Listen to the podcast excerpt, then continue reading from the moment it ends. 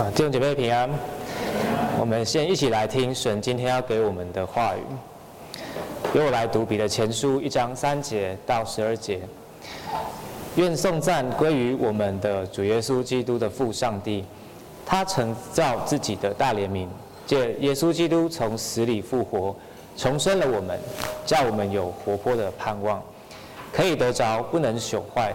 不能玷污、不能衰残。为你们存留在天上的基业，你们这因信蒙上帝能力保守的人，必能得着所预备到末世要显现的救恩。因此你们是大有喜乐，但如今在百般的试炼中暂时忧愁，叫你们的信心既被试验，就比那被火试验仍然能坏的金子更显宝贵，可以在耶稣基督显现的时候得着称赞、荣耀、尊贵。你们虽然没有见过他，却是爱他；如今虽不得看见，却因信他，就有说不出来、满有荣光的大喜乐，并且得着你们信心的果效，就是灵魂的救恩。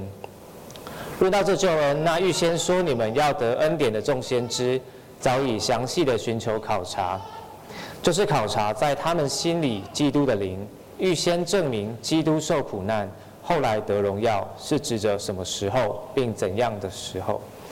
他们得了启示，知道他们所传讲的一切事，不是为自己，乃是为你们。那靠着从天上差来的圣灵传福音给你们的人，现在将这些事报给你们。天使也愿意详细查看这些事。好，这是我的彼得前书讲道系列的第二次。第一次的主题，我们在两个月前我们讲到关于基督徒核心的身份，就在彼得前书的前两节。如果大家有圣经的话，可以稍微看一下它的上文。当时我们提到基督徒呢，是一群被无条件拣选出来，在天上合一的一个群体。他是被父神在永恒当中用一种深爱的认识所爱着的，然后透过圣灵从世界分别出来，去靠近上帝自己。那我们讲到说，我们之所以可以从一个不圣洁的世界里面被分别出来，去靠近这位圣洁的上帝，原因就是耶稣基督的血洒在我们的身上，让我们可以跨过这一条不圣洁和圣洁的界限。我们拥有这样独特的身份，我们也提到有一个目的，就是要在这个寄居短暂的世界里面去分散，成为多的活的见证。那彼得在一开始就用这么浓厚的，就是神学来告诉我们这些关于我们身份的事情，就是因为他知道，我们作为一个基督徒，要在这个世界里面，要按照上帝的心意去做一些基督徒原本基本该做的事情的时候，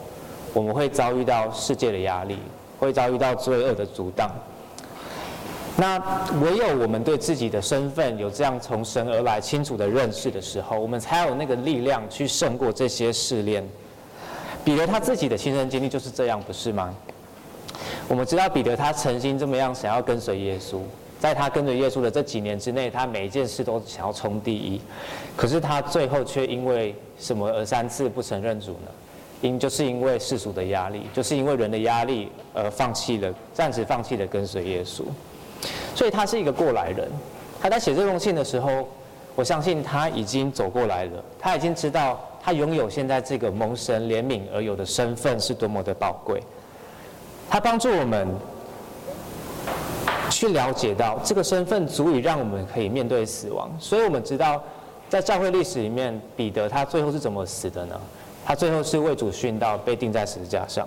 所以这个宝贵的身份足以让他面对这样的残酷的现实，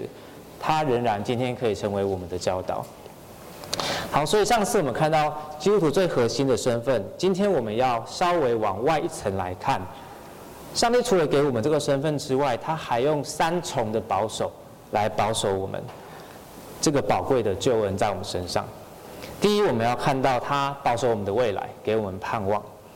第二，我们要看到他保守我们的现在，使我们有在试炼当中有喜乐。第三，我们看到他保守我们的过去，让我们确保我们可以得到这个宝贵正确的信仰的传承。这就是我们今天三个重点：神保守未来，保守现在，还有保守过去。我们先先来一起来看经文本身，我们来看三到五节。愿颂赞归于我们主耶稣基督的父上帝。彼得这边他从赞美神开始，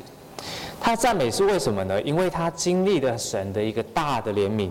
这个怜悯是透过耶稣基督的复活，给我们的一个重生的新生命而有的。而这个跟着这个生命而来的，我们看到它是一个盼望，而且它不是一个静态的盼望，在于未来这边等我们。它是一个活的盼望，是一个有生命力的盼望。而这盼望之所以有生命力，彼得告诉我们，是因为它是一个不会朽坏、不会玷污、不会衰残，在天上，而且是为我们所存留、被神所保守的一个产业。那彼得继续解释说，在第五节，不只是这些产业被保守，我们这个人。要可以得到这个产业的这些人，他我们也是被保守的，而且是因着相信被神而保守。所以，我们看到被重生的人，因着神怜悯而重生的人，一定可以得到这份被保守的产业。这段经文有很丰富的内容，我们看到彼得用一环扣一环，很紧紧紧紧扣的方式告诉我们，重点就是我们有一个被确保的未来，有一个荣耀的未来，是被神紧紧看守的。那我们今天只要看到两个重点，第一个重点是这个生命力的盼望，它的源头是上帝的怜悯。那上帝的怜悯彰显在哪里呢？它彰显在我们这些原本没有盼望盼望的人身上。透过耶稣为我们死而复活这件事，它让我们知道未来是有盼望的。大家可能知道，OK，复活带给我们盼望，可是这实际上又是什么意思呢？当我们要了解耶稣复活给我们的盼望之前，我们要先认识到耶稣的死到底看起来是多么的绝望。问一下大家，在耶稣被钉上十字架的那个时候呢，我们人对上帝犯的罪，对上帝的冒犯是跟平常一样没什么差别，还是他特别的严重？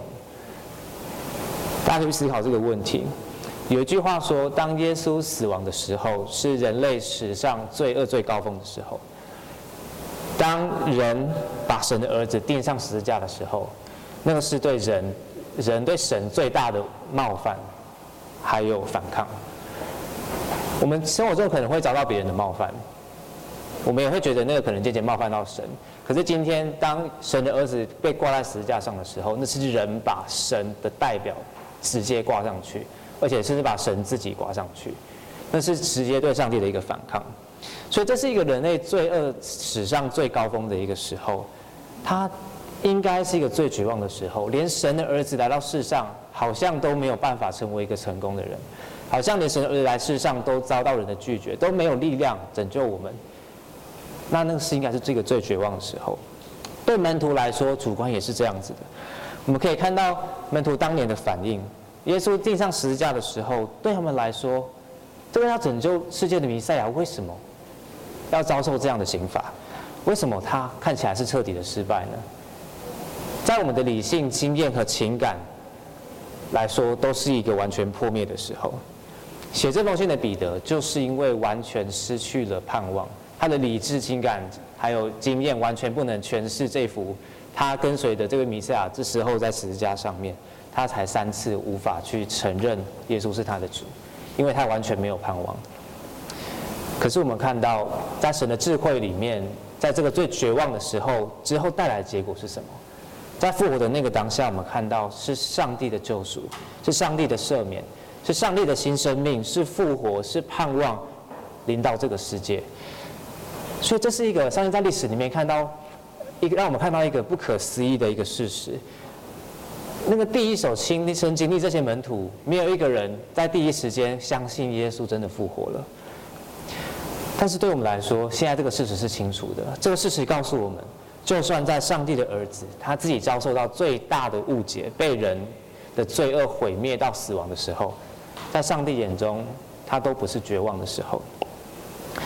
所以，透过耶稣的复活，我们可以知道一件很宝贵的事情，就是对神的儿女来说。在我们这一生，永远没有可以绝望的时候。这是第一件我们要看到的重点。复活的盼望建立在最最绝望的这个基础之上，所以它是一个最有力量，而且是有生命力的盼望。因为我们的主现在仍然活着。那第二件我们要注意什么呢？这个盼望对哪些人是真实的？对哪些人是活的盼望？不是每个人都有这样子的理解。只有圣灵重生的人，只有一个持续在上帝宝座里面持续相信的人，才拥有这种盼望。所以这个逻辑的顺序是一个重生的人，他才能是一个相信福音的人。这是一个改革中的教义。我们不是先相信所以重生，我们是先有上帝的能力在我们里面，耶稣的复活的能力，上帝把这个能力应用在我们心里面，我们才有那样的新生命，能够相信福音。有这个重生的新生命的时候，这个盼望对我们来说才会是活着的，我们才有盼望得到那个未来应许的产业。好，很多人可能会好奇说，这个未来的产业到底是长什么样子？有些人会想说，你就把那个产业实际上到底是什么，你跟我讲，我才知道我到到最后实际会得到什么嘛？这样我才知道我要盼望什么嘛？可是这不是彼得今天要回答的问题，圣经基本上也没有回答这个问题。为什么呢？因为我认为我们不能透过追求盼望本身去抓到那个盼望。我们不能透过追求那个盼望本身去抓到那个盼望，我们只能透过相信，我们只能透过在耶稣的复活里面去与耶稣连结，我们才能拥有这样真正的盼望。所以彼得只有把复活的结果，上帝这个保守呈现出来给我们看，他告诉我们，如果耶稣曾经经历那样的痛苦，有这么深的鞭打的伤痕，手和脚被钉子穿过的洞。被群众误解、唾弃，到死的到阴间里面，但是他仍然没有朽坏，他没有玷污，他没有衰残，他仍然带着荣耀的身体复活升天。那我们今天就可以在各样的痛苦和试炼当中，在我们对未来的不确定感当中，无论你现在在面对什么，我们可以把忧愁和疑惑放下来，去信任上帝可能任何的带领。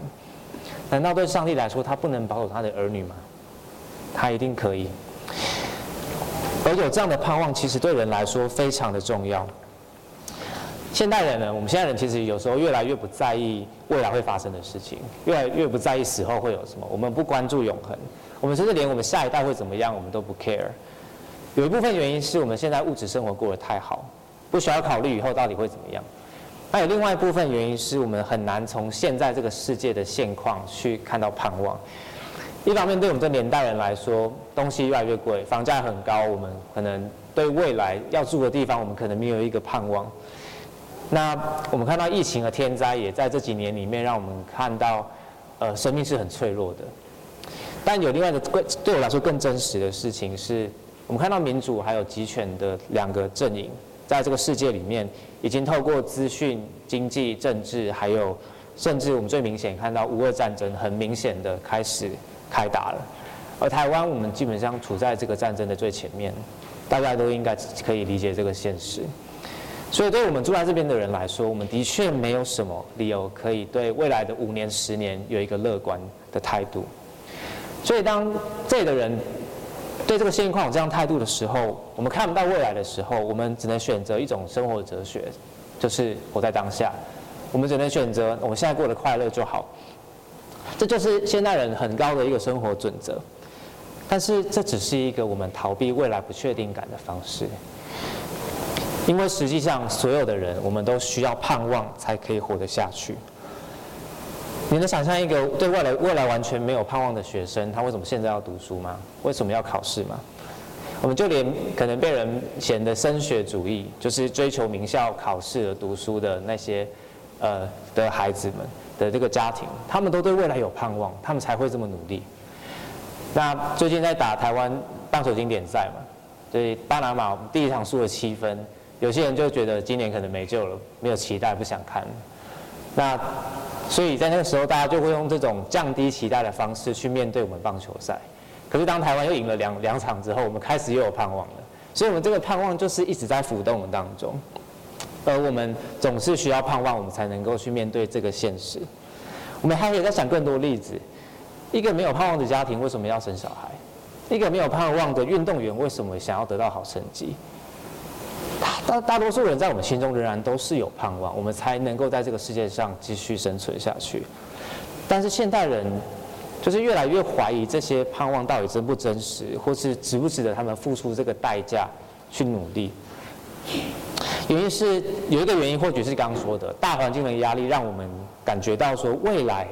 我们的孩子会不会有一个好的生活？未来我这么那么努力工作，未来的经济到底怎么样？他到底值不值得我花这么多心力去为我的未来预备？这些盼望都不一定会实现。可是这些事情不一定实现，原因不是因为大环境的压力而已，更根本的原因是因为我们盼望的这些东西，它们本质就是脆弱的。若不是在上帝的管理底下，没有一个孩子可以安全的出生，没有一个人可以考到他想要的学校，没有一个运动员，没有一个队伍可以得到他想要的名次和成绩。可是，在基督里面，我们今天这个盼到的盼望不一样。这个盼望是一个天上的盼望，而且我们刚看到它是建立在最彻底的绝望之上。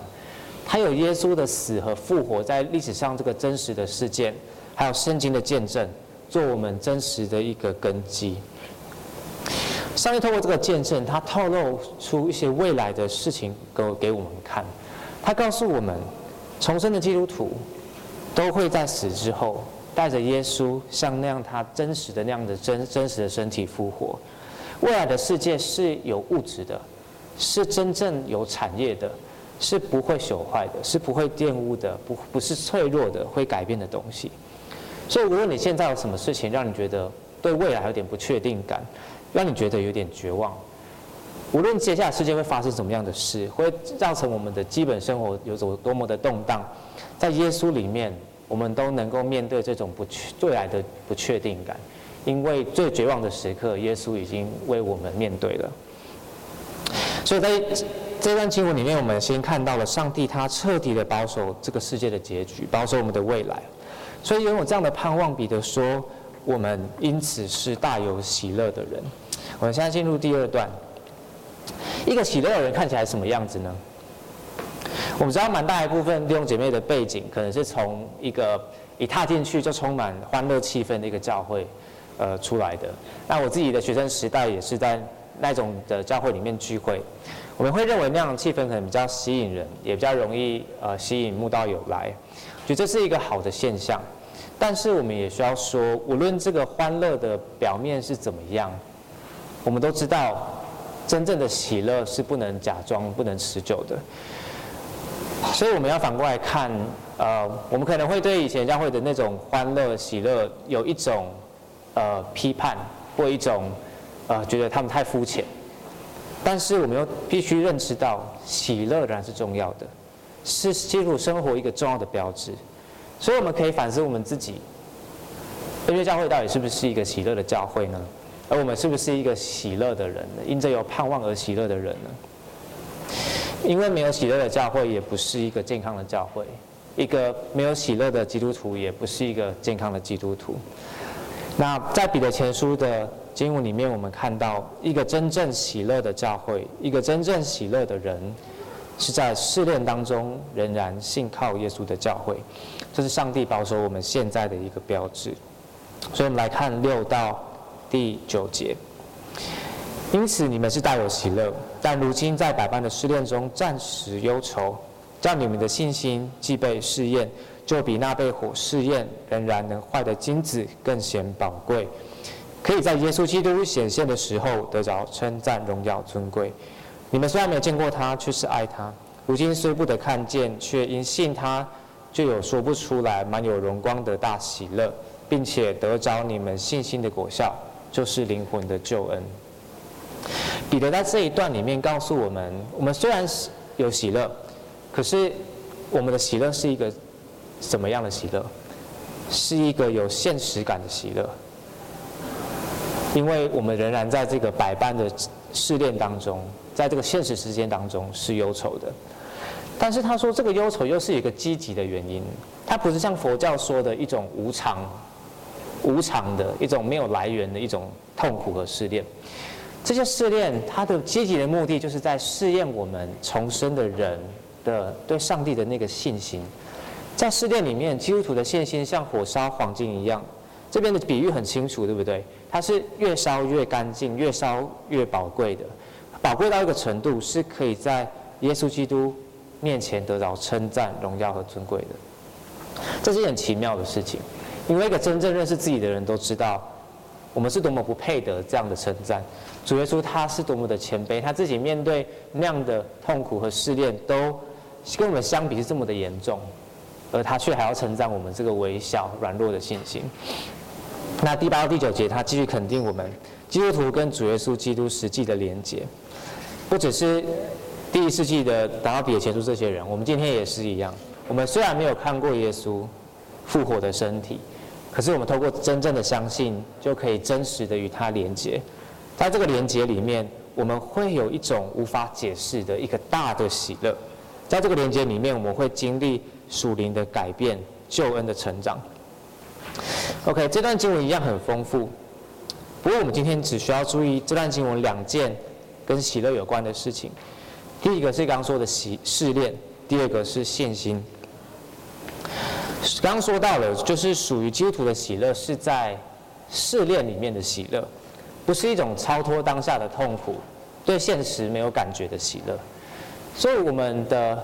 要有一个喜乐，我们必须同时意识到，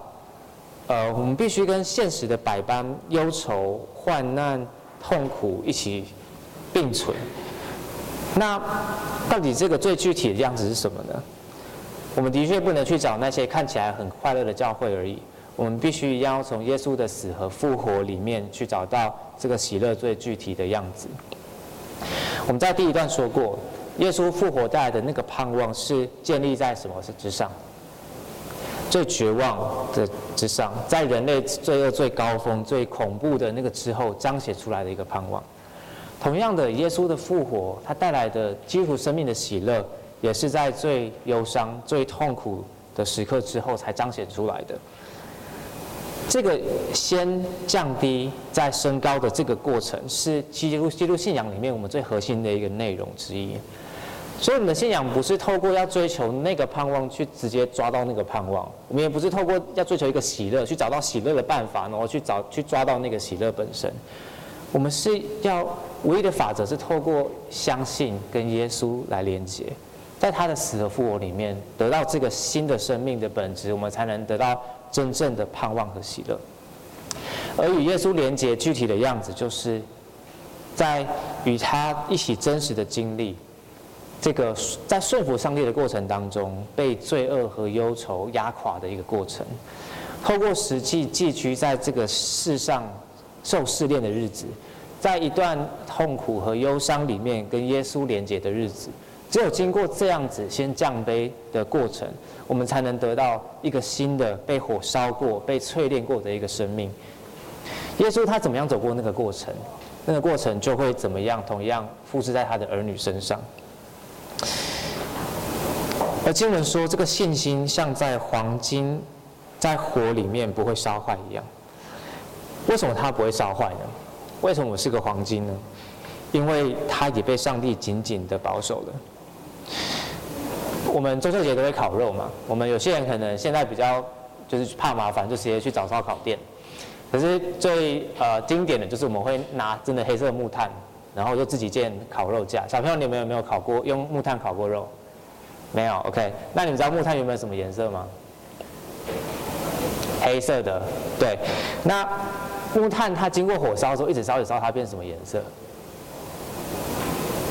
它变成白色的，然后它还变成脆脆的，变成像灰一样很脆弱这样子。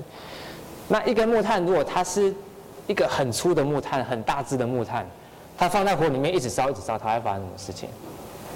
它可能要烧很久，可是它最后还是一样会变成白色的、脆脆的，很多灰。可是如果你是一个黄金，你是一块就算是这么小的黄金，把你丢在火里面烧。我们只会得到一块越来越干净、越来越珍贵的黄金。所以痛苦、忧愁，还有现在的压力，对基督徒的信心来说，也是有同样的效果。为什么基督徒的信心是有像黄金一样的性质呢？不是因为我们很厉害，是因为耶稣的复活把这个能力放在我们里面。他那个度过死亡而复活的那个能力，现在就在我们里面。他被上帝所保守。所以我们可以度过像火一样的那个试炼。所以彼得才说：虽然你们看不见耶稣，你有见过他，可是却可以透过相信，在试炼当中与他的死与复活连结，与耶稣连结，我们就爱他；与耶稣连结，我们就在试炼当中，因为依靠他有一种无法解释的喜乐，我们就可以不不会被试炼打垮，而且可以在每一次这个痛苦当中看到自己越来越进步。那最近有些弟兄姐妹可能刚经历过。呃，或在经正在经历心灵或者身体上很多不同的试炼，我有时候听他们分享，然后感觉到他们其实在这些真实的痛苦里面，他们分享的那个态度里面有一种真实的喜乐，他们没有失去盼望，他们知道未来一定会有更好的结局，所以从他们身上，我们真的可以看到见证话语、上帝话语的这个真实。那或许你现在正在。呃，面对其他的试炼，那你现在就可以来思想这段经文。那或许你过得很平顺，你现在没有什么特别的挑挑战，或对你造成痛苦烦恼的事情。可是彼得他写这封信，有一个另外一个很主要的目的，就是要预备我们去面对将来的可能更大的像火烧一样的试炼。当时的基督徒呢，他们在收到这封信之后。可能不到三十年内，他们就被罗马政府抓起来，挂在柱子上，然后被淋油，用火开始烧。所以这对他们来说，他们收到这封信，这火烧试炼不是比喻，而是真实的他们肉身上的经历，他们所要经历的那个过程。这对比我们现代人刚说的这种活在当下、追求马上就要有的这种快乐，是多么不一样的一个生活态度。是什么让历史上的基督徒可以这么勇敢呢？他们可以不逃避未来这种不确定感，未来的这种危险，他不选择他躲避呃现在的危险，就否定这个信仰就好了。对他们来说很简单，他们不选择这样做，反而因为有盼望而喜乐的顺服上帝。为什么他们可以这样？关键就在于我们对自己身份到底有多么的认识。我们的身份是木炭还是黄金？如果我们认为自己是木炭的话，那我们的确需要害怕未来像火一样的考验。但如果我们是被上帝保守的黄金，那我们对未来的恐惧、未来的担忧、对未来的不确定感、对台湾未来的情势怎么样发展、对我们生活会不会有怎么样动荡，我们应该要有开始有改变。我们知道自己是被上帝所保守、牢牢保守的黄金吗？还是我们觉得我们是要靠自己？去对抗火的木炭呢？我们每一个透过信心真实与耶稣相连的人，都是真正的黄金，所以我们可以不用担忧。OK，所以我们看过了，我们透过相信，我们第一点看到我们未来被上帝保守，所以我们有一个被很活的、活的被牢牢所看守的盼望。当我们看到我们现在透过相信，我们现在也被上帝保守。我们是一个不会烧毁的黄金，所以在试炼当中，能够因为与耶稣连结，能够分享他的喜乐。所以，我们对未来、对现在，我们都有好像有一个法宝，可以让我们继续往前走了。好像在属灵方面，我们可以稳定、可以成熟、可以继续前进。可是，上帝的保守不只是这样。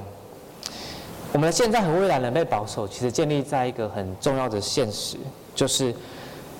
上帝他保守了我们的过去，我们来看第十到第十二节。第二姐妹，我们啊、请你帮我们念，哎，请你们帮我念这段经文，请。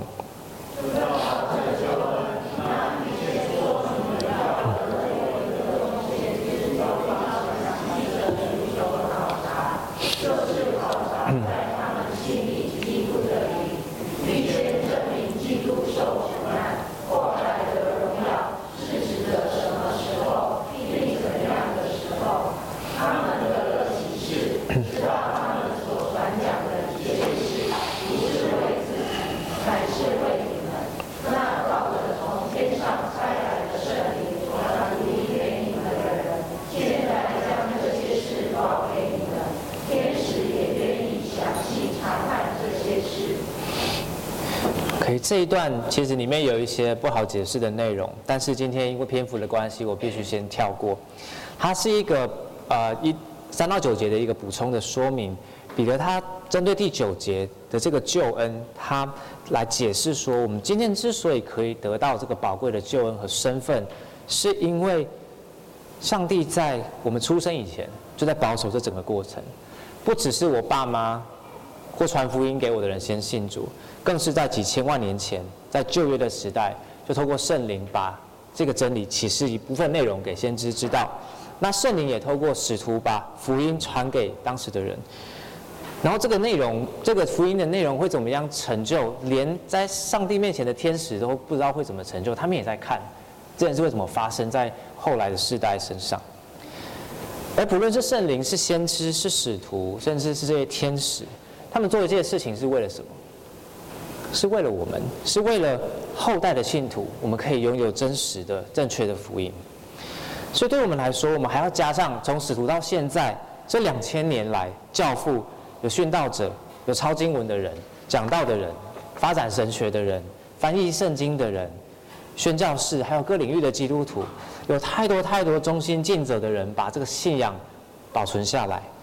我们现在手上拥有这本中文版本的圣经，就证明了上帝的保守是真实的。有一些好的线条和信经，我们有时候主日崇拜会念，对不对？这些。内容都是证明了上帝过去牢牢的保守了这个历史，以至于我们现在可以得到这个宝贵的身份。所以是这个信仰一系列的传承，让我们拥有现在的样子，以至于我们每相隔两千年之后，我们还是可以每个礼拜谈到跟当初的基督徒一样的福音，培养我们对上帝一样的信靠。所以当我们扎根在同一个好的信仰传承里面的时候，我们就可以分享一样的盼望和同样的喜乐，所以这就像一棵一棵树一样，如果一棵树它没有根，或它不想跟土壤有太多的接触，它没办法在大太阳底下存活太久，因为它没有办法去吸收水分，它也长不大，因为它没有养分。我们的信仰其实也是这样，有些人可能他会觉得他自己跟上帝很亲近，跟上帝关系很好，有些人他可能对新天新地他很他很有盼望，可是他对信仰虽然我们看到。生活当中仍然有很多误解，停留在原本自己的文化还有习惯里面去实践这个信仰，或者我们也看到有些人，他们很追积极追求真理，可是他们可能很兴奋，刚接触到一个新的真理，他们就疯狂推广自己所相信的那个部分，然后就不再回头看看这个信仰整个传承对我现在还说了什么话，我的现在的这个信仰还有什么需要反思的，我还有什么需要学习的。这些表现，无论是就是只是主观上的跟上帝很亲近，或者是很热衷只是推广自己喜欢的神学，这些表现都是我们内心的自我中心在作祟，跟这个信仰的传承某种程度，他不想继续接轨了。但是我们今天宗派其实有一个很大的问题，就是我们觉得自己什么都懂，因为我们可能比较系统，我们比较严谨，所以我们会比较更快的分辨真假，我们就会开始。这个就让我们开始产生一种骄傲。我们得到一点知识的时候，我们就会在自己的圈圈里面，或在脸书上，用不好的态度去指责人，去跟人家做无谓的辩论，用一些很高的姿态去发表其实不是不怎么样的一个言论。在脸书上，其实我会看看看到这类的发言。那对我自己来说，其实我自己也是这样。呃，在我读接触到真正读神学院之前，我现在才读一年，还没结束。这真的是进到一个新的神学的世界里面，我发现自己知道真的很少。如果我现在回去听我几年前讲过的话，我会觉得哇，我怎么这么敢讲？我会特别收回以前我讲过的东西？我们真的知道的很少。那有时候我们会因为这些知识而骄傲，而去反对追求知识，这也不是一个正确的态度。因为这些知识本身，它是真实信仰的传承。那无论是骄傲，或者是反对骄傲而有的骄傲，这些表现都不是一个